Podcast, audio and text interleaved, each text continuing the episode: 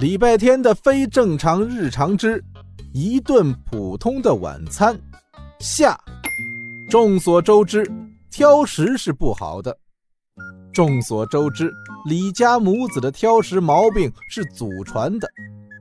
众所周知，在掌管做饭大权的李小七面前，礼拜天认怂是必然的。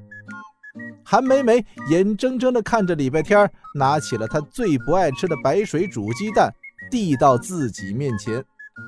你看这颗鸡蛋，白白亮亮，光滑圆润。我谢谢你夸我，但是你能把我先放下来吗？我有点害怕。被礼拜天拿在手里的鸡蛋，知道自己即将面对什么，忍不住哆嗦起来。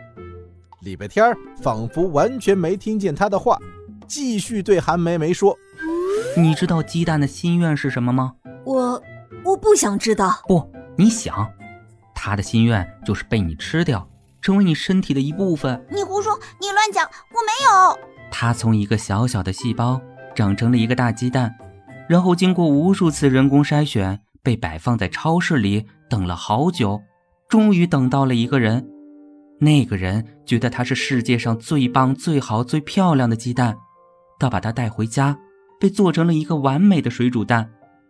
眼看他的心愿就要达成了，你却嫌弃他不吃它。突然有点想哭，是怎么回事？我竟然有点感动，是怎么回事？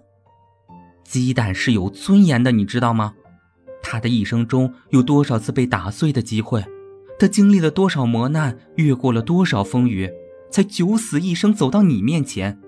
只想为你提供一点营养与力量，这些你考虑过吗？没有，你眼里只有你自己。对不起，我错了。你道歉归道歉，你不要碰我，离我远一点。不得不说，在一本正经的胡说八道这件事上，礼拜天敢认第二，就没人敢认第一。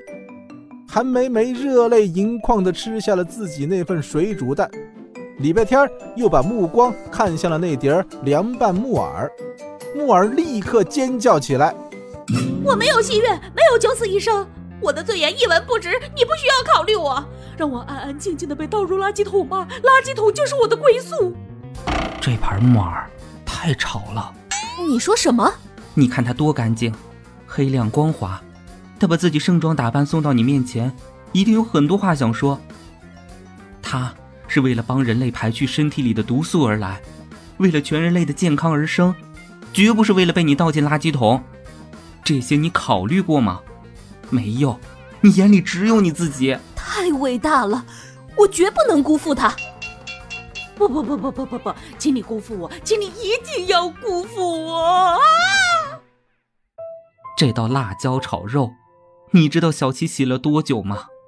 每一粒辣椒籽都被他挑了出来，他甚至不小心用碰了辣椒的手去揉眼睛，在厨房里哭得两眼通红，我见犹怜，就为了让你多吃两口。你考虑过他吗？没有。你，我眼里只有我自己。对不起，我现在就吃。礼拜天心满意足地端起了自己的碗。不着痕迹地把自己碗里的黄瓜夹到了韩梅梅的碗里，韩梅梅沉浸于深深的自责与愧疚中，埋头苦吃。很快，不光她不爱吃的菜，连礼拜天不爱吃的菜都被她消灭干净了。干得漂亮，礼拜天！我迫不及待地想知道，如果明天吃火锅的话……啊，对不起，踩到你的尾巴了。快快快，吃点黄瓜补一补。礼拜天碗里最后的两片黄瓜被夹到了胖大星的饭盆里了，一顿平平无奇的普普通通的晚餐就这样完美结束了。片尾彩蛋，我是金毅。礼拜天的非正常日常的正常打开方式太好玩了。